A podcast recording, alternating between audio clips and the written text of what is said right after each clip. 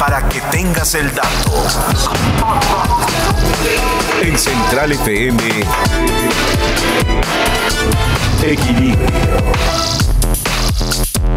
Y para que tengas el dato, fíjense, el Departamento de Ingeniería Robótica de la Universidad de Minnesota desarrolló una mano artificial capaz de obedecer órdenes del cerebro para la Agencia de Proyectos de Investigación Avanzados de la Defensa, el DARPA, en los Estados Unidos. Esta mano es un dispositivo bidireccional que además de recibir instrucciones, también puede transmitir hacia el sistema nervioso la sensación de tacto gracias a la estimulación eléctrica de una interfaz nerviosa conocida como Scorpius. La mano opera con microelectrodos conectados al sistema nervioso periférico y lleva los impulsos al cerebro con un procesador de inteligencia artificial que permite el movimiento de los dedos con una precisión hasta del 99%. El diseño del sistema permite que las órdenes del cerebro lleguen a los dedos de la mano en aproximadamente 50 milisegundos habiendo aún el inconveniente de que no han alcanzado todavía la flexibilidad extrema de los dedos humanos. Pero por lo pronto ya hay algo muy cercano a lo que podría ser una mano con sensibilidad, para que tengas el dato. Para que tengas el dato, el Museo Guggenheim de, Bilbao presentó el viernes su primera obra de realidad aumentada creada por la artista estadounidense Jenny Holzer, para la colección permanente siendo accesible a través de una aplicación móvil. Esto permitirá a los visitantes vivir tres experiencias distintas de realidad aumentada en la arquitectura interior y exterior del museo, apreciando la obra en la pantalla de sus celulares en diferentes puntos dentro de las propias instalaciones. La obra denominada Like a Beauty in Flames, como una belleza en flamas o en llamas, fue creada para adaptarse específicamente a los requerimientos de la arquitectura del afamado Museo de Bilbao, eh, apreciándose a través de la mencionada app en pisos, paredes y techos. Eh, en la presentación participó el director general del Guggenheim, Juan Ignacio Vidarte, y la comisaria de la obra, que es Leja Hilleman, quien definió la pieza como innovadora, única, democratizadora y experimental para que tengas el dato.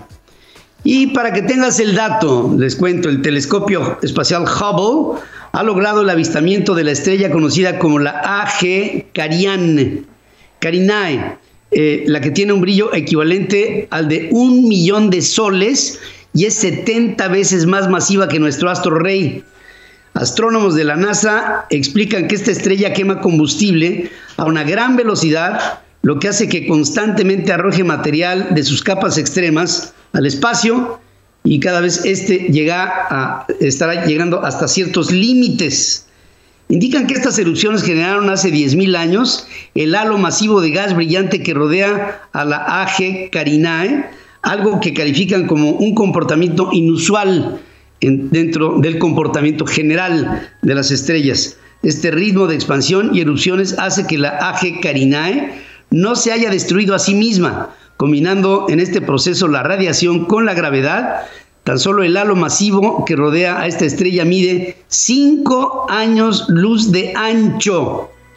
A ver otra vez, el halo masivo que rodea a esta estrella mide 5 años luz de ancho. Nada más para que nos demos una idea.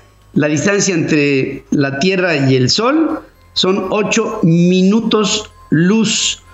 Estos son 5 años luz, la sola distancia del halo masivo de esta hiperestrella. Difícil, bueno, imposible de concebir para la mente humana, para que tengas el dato.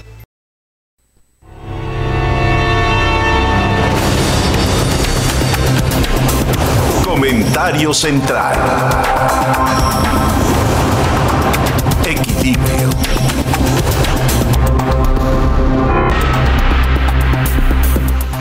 Les pido su atención para que analicemos brevemente la situación de México. La administración de la Cuarta Transformación lleva 29 meses en el poder. Tiene que gobernar 72. Esto significa que le faltan 43 largos meses para hacer más daño del que ya ha hecho hasta ahora. En el 40% de lo que ha sido la administración, de este larguísimo periodo de seis años, esperemos que sea de seis, la cuarta transformación ha devastado al sistema del Estado, ha devastado al sistema de la salud, ha hecho pedazos al sistema educativo, ha roto la unidad de los gobernadores en la CONAGO, ha roto la autonomía de las cámaras. Hoy la Cámara de Diputados y la Cámara de Senadores tienen un dueño y ese dueño es el presidente. Ha trastocado el proyecto de la infraestructura del país. Hoy no se hacen obras prioritarias, hoy se hacen obras de capricho una obra prioritaria que pudo haber sido el nuevo aeropuerto internacional de la Ciudad de México, nombrado, por cierto, el mejor proyecto aeroportuario del mundo, fue cancelado por la Cuarta Transformación.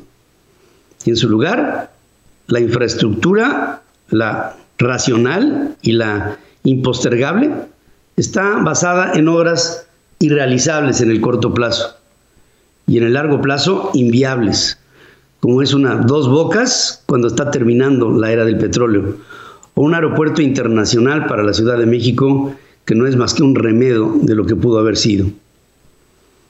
Los proyectos de infraestructura se vienen al suelo en lo que México falla a tratados internacionales como el Tratado Comercial con Estados Unidos y Canadá, del que vienen ya cascadas de diferentes demandas de parte de muchas empresas norteamericanas y canadienses por incumplimiento. Hay otros acuerdos comerciales que también están fallando. El presidente de la República ha armado un entramado de bolivarianismo. Recibimos ahora ayuda e intensa colaboración de Cuba o de Venezuela. Tiene, no me lo van ustedes a creer, tiene una red de chamanes a su servicio que todos los sábados, todos los sábados por la tarde, increpan a sus principales agresores, para ellos, a través de magias y brujerías. Tiene una red de maquinaria que a través de inteligencia artificial ataca por las redes sociales. Enorme operativo que trata de socavar a la credibilidad de las pocas voces que todavía se levantan en contra del presidente López Obrador. Ha hecho del Servicio de Administración Tributaria y de la Unidad de Inteligencia Financiera unidades de persecución política. Y a la Fiscalía ya la llaman la Fiscalía General de la Impunidad. Porque por un lado hay la ley aplicable para los enemigos de la cuarta T y hay otra ley que es mucho más benévola para los que son sus amigos. Ha tomado órganos autónomos, ha extinguido fideicomisos, ha cancelado obras prioritarias, ha incentivado la suntuosidad de un paternalismo que no sirve más que para despilfarrar dinero a través de programas asistenciales. Y lo peor de todo, acaba de hacer un movimiento en el que se ha quedado con el poder judicial de la federación. ¿Sí? El poder de la justicia en la Suprema Corte de Justicia con un golpe mortal a las instancias judiciales que ahora también amenazan con ser iguales para las instancias electorales. México está siendo descalificado, está siendo desprestigiado en el mundo. Y lo más grave de todo, México está dividido. Lo único que nos queda somos nosotros los mexicanos. Hoy veo en mis compañeros, en los mexicanos, veo una enorme división y una profunda preocupación. La sociedad hasta ahora, hasta ahora, está pasiva y todo el mundo se me acerca, todos, para decir que esperan tiempos mejores. Pero solamente habrá de reaccionarse cuando la sociedad vea que se atenta en contra de su patrimonio, en contra de sus intereses, no antes, no después. Pero lo más grave de todo esto es que este atentado en contra de tus intereses, de tu propiedad, de tu patrimonio, este atentado viene y viene pronto. y esto marcará, creo, un desafortunado colapso. Colapso que nadie desea, pero que llegará. Quiero hacer contigo conciencia. Y por lo pronto necesitamos saber quiénes somos y qué queremos para el país. Yo por lo pronto quiero verlos. Y les pido, se registren, me lo están preguntando, ¿a dónde nos registramos? En centralfmonline.com, ahí está una forma para que ustedes todos se registren. Es un asunto de familia, es un asunto de la familia mexicana. No tengan temor a, que estemos juntos y que sepamos quiénes somos, porque pronto tendremos que echar mano de todos nosotros si es que estamos en pie de lucha para defender a nuestro país. Este no es un llamado a la insurrección, es un llamado a la conciencia para ponerle un alto a la cuarta transformación. Si no lo hacemos hoy, el país habrá perdido, y tú y yo también. Y la derrota no está en nuestro diccionario. Política y economía en diálogo. Hablemos con Javier Treviño.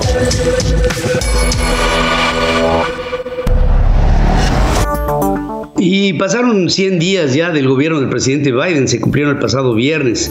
Fue un discurso que analizamos y que ahora me gustaría saber el punto de vista en ese análisis de Javier Treviño, que siempre es pertinente y, por supuesto hay que escucharte, Javier. ¿Qué es lo que qué es lo que puede resaltar de todo lo que el presidente Biden trae como sus políticas?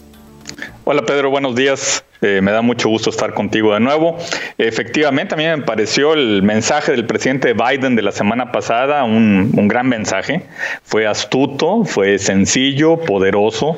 Me gustó su estilo. Biden no es un gran orador, pero comunicó confianza y comunicó optimismo. Entonces era la imagen de un hombre bueno, sensato, nada de arrogancia, mucho sentido común.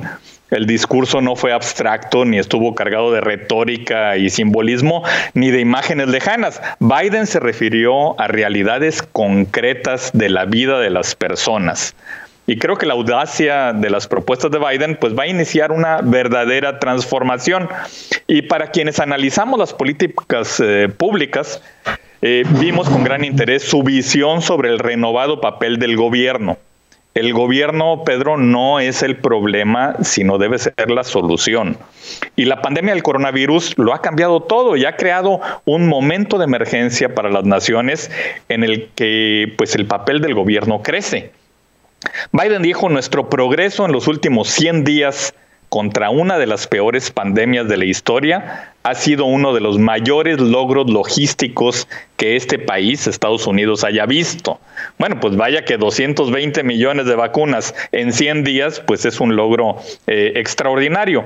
Y Biden fue lo básico recordó lo que dice la constitución de los Estados Unidos, cómo comienza y cómo eh, se expresa. Y yo mientras escuchaba a Biden me preguntaba si en estos tiempos de inconstitucionalidad en México, el presidente López Obrador entendería la importancia de lo que significa la supremacía de la constitución. Bueno, pero cada presidente responde a las necesidades de su tiempo. Y hay una máxima que dice, Pedro, y tú la has dicho, nunca desperdicies una buena crisis. Bueno, pues Joe Biden no lo hizo, al contrario, la ha aprovechado al máximo. Eh, y esa noche del miércoles pasado, pues habló sobre crisis de oportunidades y sobre la reconstrucción de una nación sobre la revitalización de una democracia y sobre la conquista del futuro de Estados Unidos. Y decía muy claramente que Estados Unidos está resurgiendo de nuevo e invitó al Congreso aprobar, y eso es muy importante, aprobar sus dos propuestas con una inversión combinada de más de 4 billones de dólares en español, son trillones en inglés, el plan de empleo, el plan para las familias estadounidenses, pero también Biden fue muy cauteloso y está consciente de la necesidad de explicarle bien al pueblo estadounidense la necesidad de ese gasto gubernamental porque realmente, Pedro, esto entraña un grado de transformación social y económica que no se había visto en Estados Unidos desde la década de los años 60 del siglo pasado. Biden además vendió la necesidad de avanzar su agenda como parte de una lucha más amplia y más desafiante, una confrontación entre autocracia y democracia y dijo, tenemos que demostrar que la democracia todavía funciona, que nuestro gobierno todavía funciona y que podemos cumplirle a la gente. Y presentó un plan ambicioso para salir de la pandemia y pidió la aprobación de billones en una sólida expansión del papel del gobierno. Habló de desigualdades raciales y de clase, de inmigración, de violencia con armas. La agenda, Pedro, fue amplísima, pero su objetivo era claro desmembrar a la coalición que había apoyado a Donald Trump. Estados Unidos está emergiendo de nuevo y debemos tomar nota en México, porque seguramente los programas de Biden van a tener un impacto positivo en la economía mexicana, pero hay otro mensaje muy poderoso de Biden cuando se refiere a su plan de empleo e infraestructura. Él dice que casi el 90% de los empleos en infraestructura creados por este plan de empleos estadounidense no requieren un título universitario y el 75% no requiere un título de asociado. Entonces el plan de empleos es un proyecto de obreros y sindicatos para construir Estados Unidos. Y la lógica es clara, la recuperación va a generar empleos para los trabajadores. Con esos ingresos las familias van a poder educar mejor a sus hijos. Y es la visión, Pedro, de un demócrata centrista que no es irresponsablemente liberal y Biden declaró que la economía de goteo hacia abajo nunca ha funcionado y que es hora de hacer crecer la economía de abajo hacia arriba. Y prometió no aumentar los impuestos a ninguna familia que gane menos de 400 mil dólares al año. Pero el mensaje para México, que es lo importante, es que el movimiento sindical que había sido la base de la antigua coalición del Partido Demócrata, se estaba debilitando y ahora se fortalece. Entonces el péndulo ideológico, Pedro, osciló, tendrá un impacto en la implementación del Tratado de Libre Comercio entre México, Estados Unidos y Canadá. Y, bueno, pues recordamos que hace unos días el presidente de México decidió no escuchar con atención las discusiones de los líderes del mundo en la cumbre del clima. Bueno, pues ahora tiene la oportunidad de conocer mejor la visión de Biden sobre el cambio climático. Biden dijo, durante demasiado tiempo no hemos usado la palabra más importante cuando se trata de enfrentar la crisis climática y la palabra es empleos. Dijo Biden, para mí cuando pienso en el cambio climático, pienso en empleos. Y China también fue mencionada en varias ocasiones y la pregunta que hacía Biden era si puede la democracia de Estados Unidos superar las mentiras, la ira, el odio y los miedos que han separado a la sociedad estadounidense y advertía que los adversarios de, Estados Unidos, los autócratas del mundo, estaban apostando a que no. Y la frase de Biden que debe leer eh, México y el presidente de México con cuidado es cuando dijo, amigos, como les dije a todos los líderes mundiales con los que me he reunido a lo largo de los años, nunca jamás ha sido una buena idea apostar contra Estados Unidos.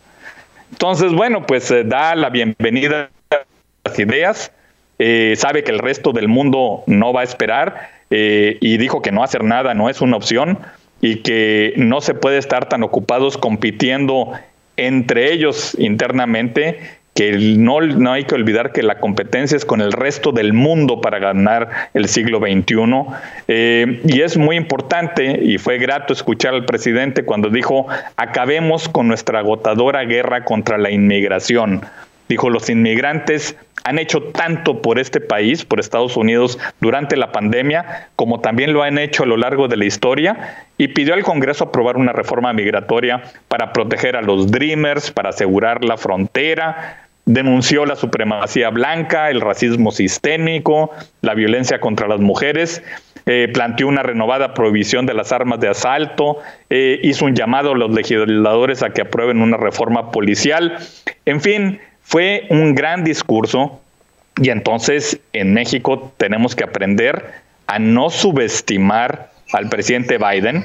Ganó por poco, tiene la mínima mayoría en el Congreso, su país está profundamente dividido, pero el discurso del miércoles, Pedro, cambió todas las opiniones, habló con autoridad, con información, mostró su grandeza, defendió sus programas, tiene toda la experiencia y conocimiento y es el político más completo que tiene ahora Estados Unidos.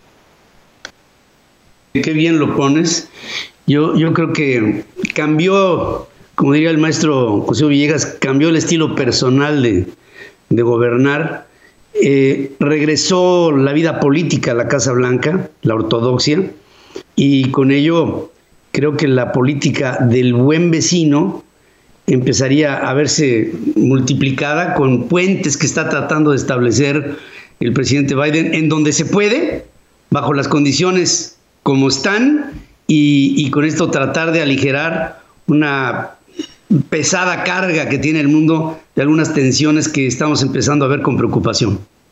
Es correcto, estamos viendo las tensiones, sobre todo, bueno, pues en el caso del conflicto y sobre todo la competencia con China, pero estamos empezando a ver algunos otros cambios y hay que ver esto porque esta semana es semana de reunión del presidente de México con la vicepresidenta de los Estados Unidos y hay que ver si, si, si, si va a estar fijado en, en su visión del, solamente del sureste y de Centroamérica o estamos viendo a México como parte de América del Norte y lo que tenemos que ver hacia adelante en cuanto a la competitividad de nuestro país eh, y la alianza que debemos establecer con Estados Unidos. por supuesto.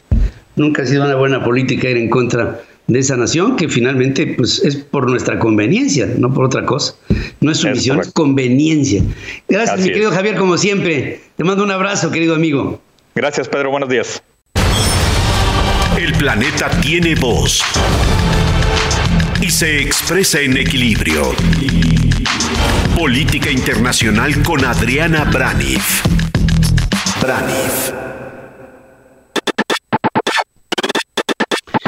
Y estoy con mi querida Adriana Braniff, que nos tiene como siempre información. ¿Y cómo estás, Adriana? Te saludo esta mañana. Buenos días.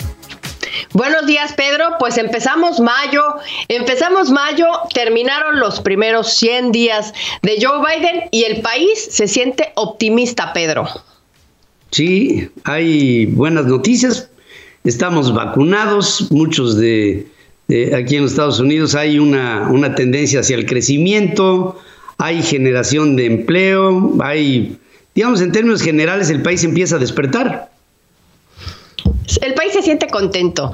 Ahora sí que happiness is on the air, porque fíjate que dos tercios de los norteamericanos piensa que el país va en la dirección correcta. Esto es el 64%.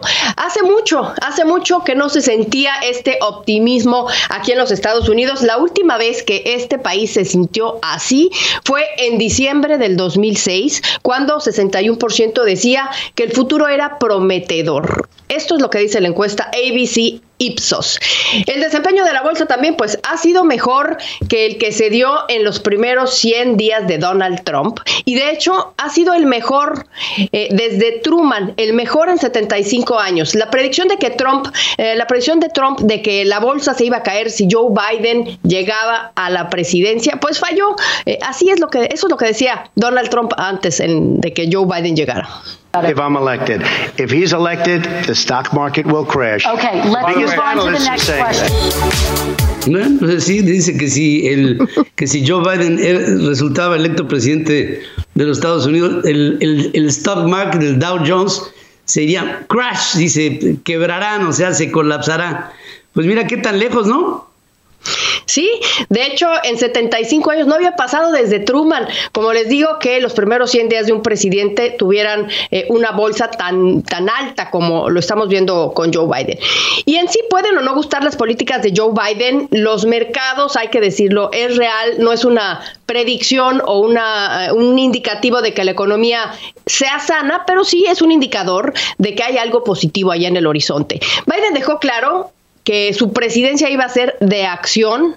Vimos que emitió varias órdenes ejecutivas, pasó este paquete de económico de ayuda por el COVID de 1.9 trillones, lo pasa sin ningún voto eh, republicano, por cierto, aceleró la vacunación, como bien tú lo decías en el principio, hoy la mitad de los adultos aquí en Estados Unidos tienen al menos eh, una dosis de la vacuna.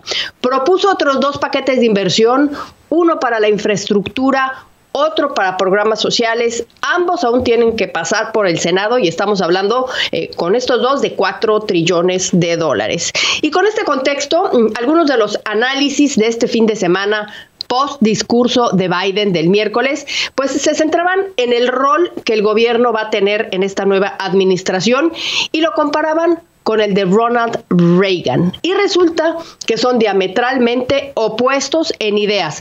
Un artículo que me pareció muy interesante y que quise traer para compartir con el auditorio es uno de eh, Los Angeles Times que llama a Joe Biden el anti-Reagan. Hace 40 años, Ronald Reagan hablaba en el Congreso igual eh, que lo hizo Joe Biden el pasado miércoles y anunciaba propuestas diametralmente opuestas a las que anunció Joe Biden. Proponía Ronald Reagan el recorte en el gasto público, recorte en el gasto gubernamental.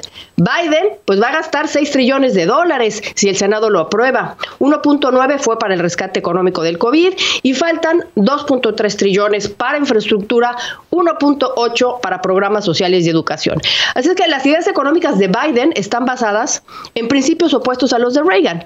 Hace 40 años, en 1981, Reagan enfrentaba una crisis y decía, el gobierno no es la solución, el gobierno es el problema. Así lo decía. In this present crisis, government is not the solution to our problem. Government is the problem.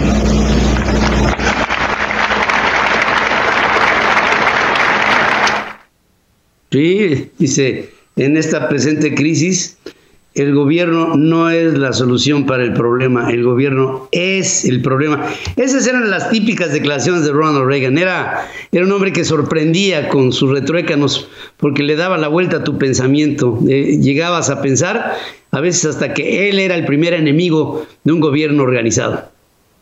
Así es, y bueno, él también decía estas palabras que, que, ya son icónicas cuando decía que las palabras más terroríficas del inglés eran soy del gobierno y estoy aquí para ayudar. Una frase ya clásica de Reagan, ¿no, Pedro? Que más que histórica, pues podemos decir que es política, que es política y que hoy, hoy cobra sentido recordarla y traerla sobre la mesa, Pedro, porque pues Biden el miércoles dijo lo contrario, exactamente lo contrario. Para Biden, el gobierno es la solución contrariamente a lo que dice Ronald Reagan. Quiere un gobierno grande, Joe Biden, quiere un gobierno popular otra vez. Eh, Ronald Reagan quiere un gobierno pequeño. Biden cree que el gobierno debe jugar un papel importante, activo, y por eso necesita esa gran inversión que está tratando de pasar y que aún tiene que pasar por el Senado. Como dijimos, las ideas económicas de Reagan se centraban en la idea de que el recorte en el gasto gubernamental era bueno para la economía que ayudar a la gente la hacía apática. Eso pensaba Ronald Reagan. Los argumentos o las ideas de Biden son lo opuesto. Dice, estimulemos la economía gastando. Si el gobierno invierte en ciertas áreas, eso genera empleos, dice Biden, y eso es bueno para la economía. Reagan es recorta el gasto gubernamental, recorta los programas sociales, desregula los negocios. Biden apoya la idea de regula a los negocios para preservar el medio ambiente. Eh, eso es la, gran comparación que me pareció muy interesante, aunque hay que dejar claro que Biden no es el eh, ultraizquierda, o sea, no es Bernie Sanders. De hecho, era el candidato demócrata más de centro de todos los que teníamos. Biden en sus años del Senado, pues tenía una reputación de moderado, y sí, las medidas que ahora vemos se inclinan más hacia el centro izquierda, a decir de algunos, pero a decir de los análisis que revisé este fin de semana, eh, no pueden calificarse de socialistas porque pudieran ser más bien una forma diferente de capitalismo, Pedro. Pues sí, sí, no, no, este, no se puede pensar que quien ocupe una silla en una oficina oval tenga un sentido socialista de las cosas, socialismo como el socialismo que entendemos, que fue, por cierto, una de las banderas que estuvo constantemente esgrimiendo el Partido Republicano. Decían, viene Biden y con esto viene el socialismo. Y pues este, no, incluso el propio Biden ha llegado a decir que él es de los primeros que se ciñe a las reglas del capitalismo norteamericano que le dan vida a la economía norteamericana. Lo que está tratando ahora de hacer es promover impuestos que eh, paguen los que más dinero hacen, los que más dinero tienen para repartir en los enormes programas sociales que tendrán que hacerse desde la oficina oval. De hecho, Pedro, este tema del gasto gubernamental y los impuestos eh, divide a los norteamericanos. 47% piensa que los impuestos deben seguir igual, pero por otro lado, el 55% de la gente, de los norteamericanos, piensa que el gobierno federal debe hacer más para resolver los problemas en contra del 41%. Eso es lo que dice la gente. De hecho, la economía comienza a moverse, Pedro. Después de, la depresión pandémica que tuvimos, el Producto Interno Bruto, que sí es un indicador económico, por cierto, en el primer cuarto creció 6.4%. Y este fin de semana escuchaba yo a la secretaria del Tesoro, Janet Yellen, que decía que el gasto en infraestructura no iba a provocar una inflación eh, persistente porque se iba a repartir en 15 años. Es decir, este, esta inversión en infraestructura va a tardar 15 años en pagarse. Y decía, si acaso hubiera inflación, dice que la Fed tiene las herramientas para apalear esta inflación. Eso es lo que decía eh, este domingo Janet Yellen en, este, en esta entrevista eh, en Meet the Press, que me parece muy interesante. Y bueno, hay que ver cómo Joe Biden logra implementar su agenda económica. Biden tiene la mayoría en la Cámara. Biden tiene el empate en el Senado. Kamala Harris es la del voto de desempate, sí y no, porque se necesitan 60 votos de senadores para pasar las propuestas por una cosa que se llama filibuster. Pero pues Biden sabe que en dos años esto puede cambiar. En noviembre son las elecciones. Se va a elegir a 435 representantes en la Cámara, a un tercio de los, seis, de los 100 eh, senadores, y pues eh, en este momento tiene eh, todo el escenario positivo para, para pasar el cabildeo. De hecho, está comenzando una gira por todo Estados Unidos para promover justamente este paquete en infraestructura, Pedro. Muy bien, pues ahí va el gobierno de Biden y, y tratando con ello de rescatar mucho de lo que se perdió en tiempo de Donald Trump, que si bien es cierto, tuvo su proceso de estímulo a la economía y el crecimiento, de repente vino un frenón, vino la pandemia, vino un cambio de gobierno y ahora Joe Biden tiene todo por delante, esperando que aproveche estas oportunidades. Y como siempre, gracias querida Adriana, estaremos en comunicación más adelante. Claro que sí, Pedro, que tengas un excelente lunes.